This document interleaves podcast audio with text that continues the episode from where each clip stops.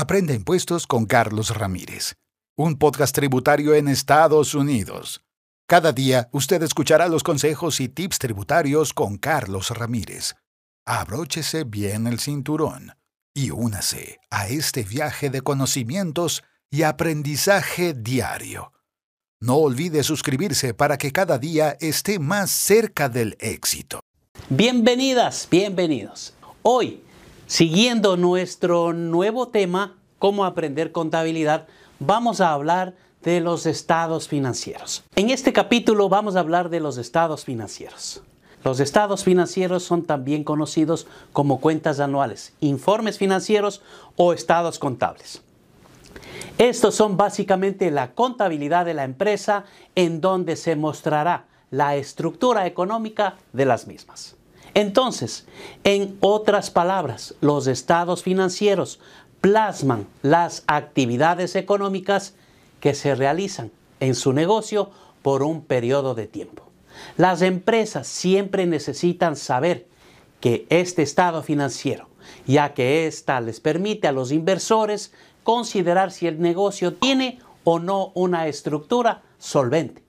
Y esto le ayudará a analizar si sigue siendo rentable para invertir o no en la misma.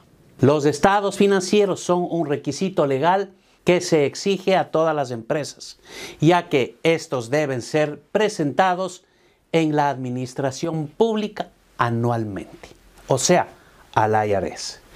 Estos también son un indicador de transparencia, que se realizan un resumen de las actividades comerciales de una empresa de una manera clara. En estos documentos se recogen la manera fiable, datos económicos relevantes para la administración, gestores reguladores, accionistas, propietarios, de manera que puedan tomar decisiones estratégicas sobre el curso del negocio. Ahora, existen cinco componentes de los estados financieros. El primero es el balance de situación. Este balance revela el entorno económico y financiero del negocio en un momento determinado. En otras palabras, se presentan los derechos y obligaciones, así como su capital y sus reservas. La fórmula, la ecuación de la contabilidad, está aquí desarrollada. En este balance deberán estar el activo, que es el dinero en efectivo o depositado en el banco o bienes. Después tendremos el pasivo. Aquí se muestran las deudas de la empresa con los bancos, también los proveedores y otras entidades financieras. Por último, deberá estar el patrimonio neto. Aquí se encuentran las aportaciones de los socios y los beneficios que ha generado el negocio activos es igual a pasivos más capital. Esa es la ecuación de la contabilidad. El segundo componente es la cuenta de resultados. Aquí se resumen las operaciones de la actividad económica de la empresa durante un periodo de tiempo determinado. Permite valorar la rentabilidad del negocio y saber si se están cumpliendo los objetivos financieros ya que se reflejan los beneficios antes y después de aplicar los impuestos, tras restar los gastos y las pérdidas de los ingresos. Después tenemos el tercer componente, que es el cambio de patrimonio neto. Este tipo de estado muestra los movimientos del patrimonio de la empresa. Incluye el estado de ingresos y gastos reconocidos, así como los cambios ocurridos en los mismos. Las variaciones que han causado los socios o propietarios y los ajustes del patrimonio debido a cambios en la aplicación de criterios contables. Y como cuarto componente tenemos el flujo de efectivo. En este se informan las fuentes, regularidad y uso del efectivo de la empresa usando estimaciones directas. La más utilizada o directa. La estimación directa muestra el efectivo neto generado por las operaciones. Esta variable es de vital importancia para analizar la situación de la empresa que refleja su liquidez.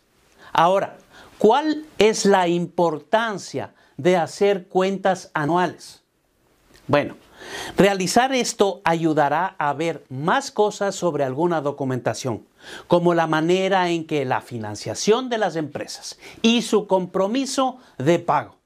También podemos ver la deuda financiera, el costo de la producción, volumen de ventas, ingresos brutos y netos, los impuestos que el negocio va a pagar, el patrimonio neto, la estructura de activos y pasivos. Hay que entender que esta información es pública, de tal forma que todas las personas pueden acceder a las cuentas anuales y ver en qué situación se encuentra la empresa. Por eso son socios. También es importante la auditoría de los negocios a través de las empresas externas.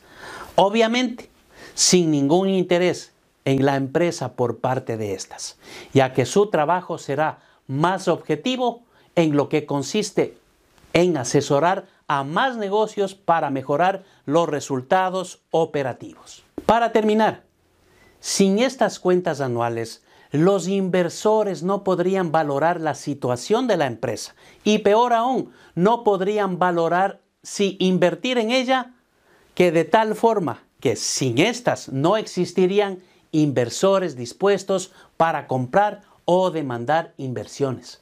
Por este motivo, las empresas tampoco podrían llegar a financiarse. Muchas gracias. Aprende impuestos con Carlos Ramírez, un podcast tributario en Estados Unidos. Cada día usted escuchará los consejos y tips tributarios con Carlos Ramírez. Abróchese bien el cinturón y únase a este viaje de conocimientos y aprendizaje diario. No olvide suscribirse para que cada día esté más cerca del éxito.